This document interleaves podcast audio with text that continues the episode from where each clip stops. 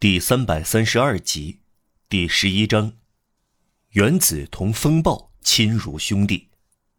一、关于加弗罗什的诗的来源的几点说明，一位学士院院士对此诗的影响。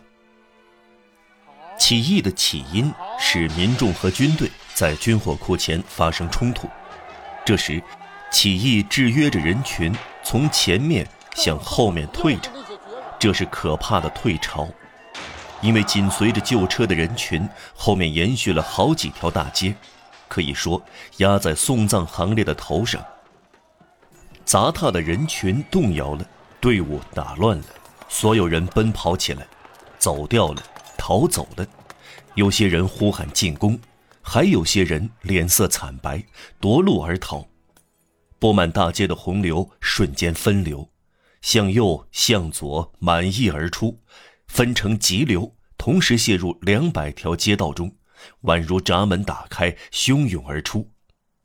这时，有个衣衫破烂的孩子从梅尼尔蒙当街下来，手里拿着一根开满金雀花的树枝，是他从贝尔维尔的高地上刚采来的。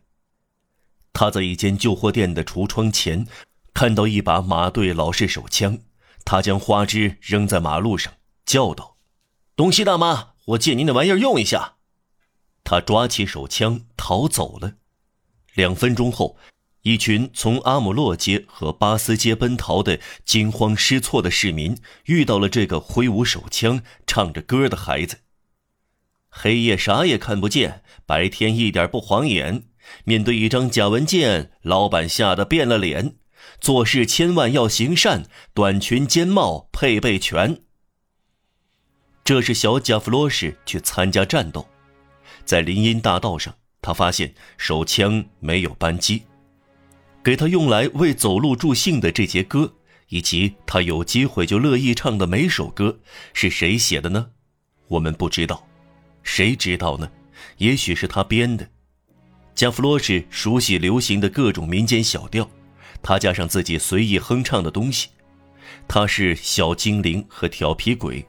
把大自然的声音和巴黎的声音来个大杂烩，他把鸟的节目和工厂的节目合编起来。他认识几个画室的学徒，他们与他的阶层接近。他好像当过三个月的印刷厂学徒。一天，他给一位院士巴乌尔·洛尔米昂跑过腿。加弗洛什是个有文才的流浪儿。加弗洛什没有想到，在那个天气恶劣的下雨的晚上，他让两个小鬼住到大象肚里。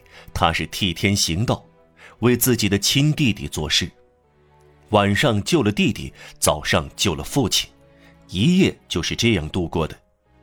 天蒙蒙亮，他离开芭蕾舞街，匆匆回到大象肚里，巧妙地把两个孩子弄出来，同他们分享他好歹搞到的早饭，然后他走了。把他们托付给这位好妈妈大街，他差不多也是这样拉扯大的。离开他们时，他同他们约好晚上在同一个地方见面，对他们做了告别讲话。我折断一根手杖，换句话说，我颠儿了，或者像宫廷里说的，我走开了。孩子们，如果你们找不到爸爸妈妈，今晚就回到这里来，我会给你们饭吃，我会让你们睡觉。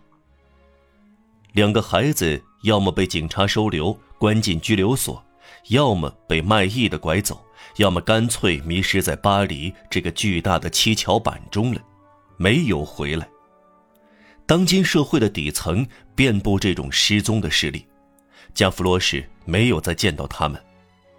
从那天晚上起，有十至十二个星期过去了，他不止一次搔搔脑袋，说道：“见鬼，我的两个孩子到哪儿去了呢？”他手里握着手枪，来到白菜桥街。他注意到这条街上只有一间铺子开门。值得深思的是，这是一家糕点铺，真是天赐良机。在进入未知世界之前，还可以吃上一块苹果酱馅饼。加弗罗什停住脚步，摸摸身上，搜索背心小兜，翻开裤子口袋，什么也没有找到，一个苏也没有。他叫起来。救命啊！这块绝妙的糕点吃不上，实在气人。加弗洛什继续往前走。两分钟后，他来到圣路易街。他穿过御花园街时，感到需要弥补吃不到苹果馅饼的损失。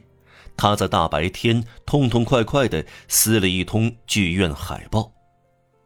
再往前一点，他看到一群身体健硕、像是业主的人走过，便耸耸肩，随便向前吐了一口有哲理意义的苦水。